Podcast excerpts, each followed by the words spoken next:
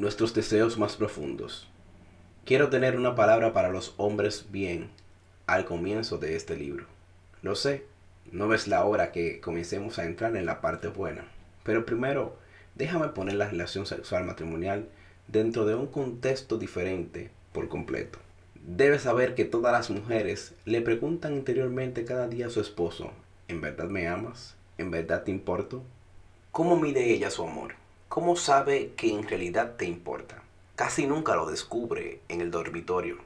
Si hay algo que apaga a una mujer es la sensación de que todo lo que le importa a su esposo es la relación sexual. Si una esposa piensa que su papel principal es ser la que está dispuesta a recibir los avances sexuales de su esposo, se siente degradada e irrespetada. Hombres, si su actitud se ha convertido en la que dice, bueno cariño, ¿te vas a prestar esta noche o no? No se dan cuenta de todo lo que se pierden. Con esa actitud, todo lo que consigues, en el mejor de los casos, es una esposa complaciente, pero nunca una que esté deseosa. Puedo darte la mejor técnica sexual del mundo, pero con esa actitud tu vida sexual terminará de todas maneras siendo un desastre.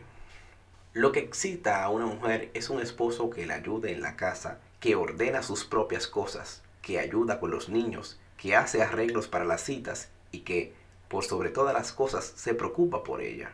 Si un esposo se comporta de esta manera en forma constante y gentil, sin actuar como un mártir, descubrirá seis de diez veces que su esposa está lista y desea disfrutar de una vida amorosa, activa y satisfactoria.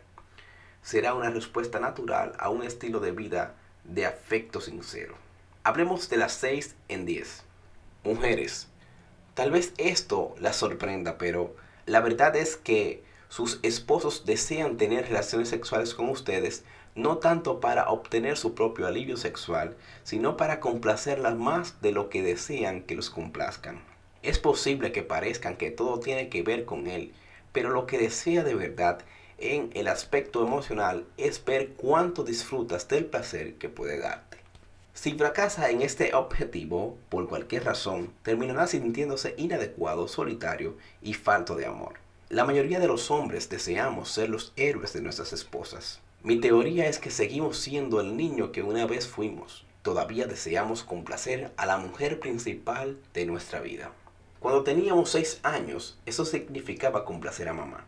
Cuando tenemos 26 o 36 o 46 o 66, eso significa complacer a nuestra esposa. Cuando la relación sexual muere en un matrimonio, el hombre pierde algo muy importante para él la certeza de que es capaz de complacer a una esposa físicamente. Y la mujer pierde la satisfacción de tener a un esposo que se encuentra cautivado por su belleza.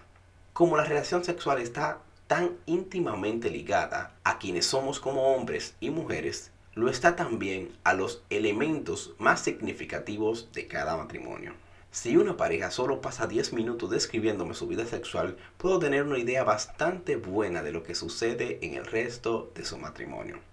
Por lo tanto, aunque deseo ayudarte a que mejores tus técnicas sexuales, también quiero recordarte que la relación sexual forma parte de una relación.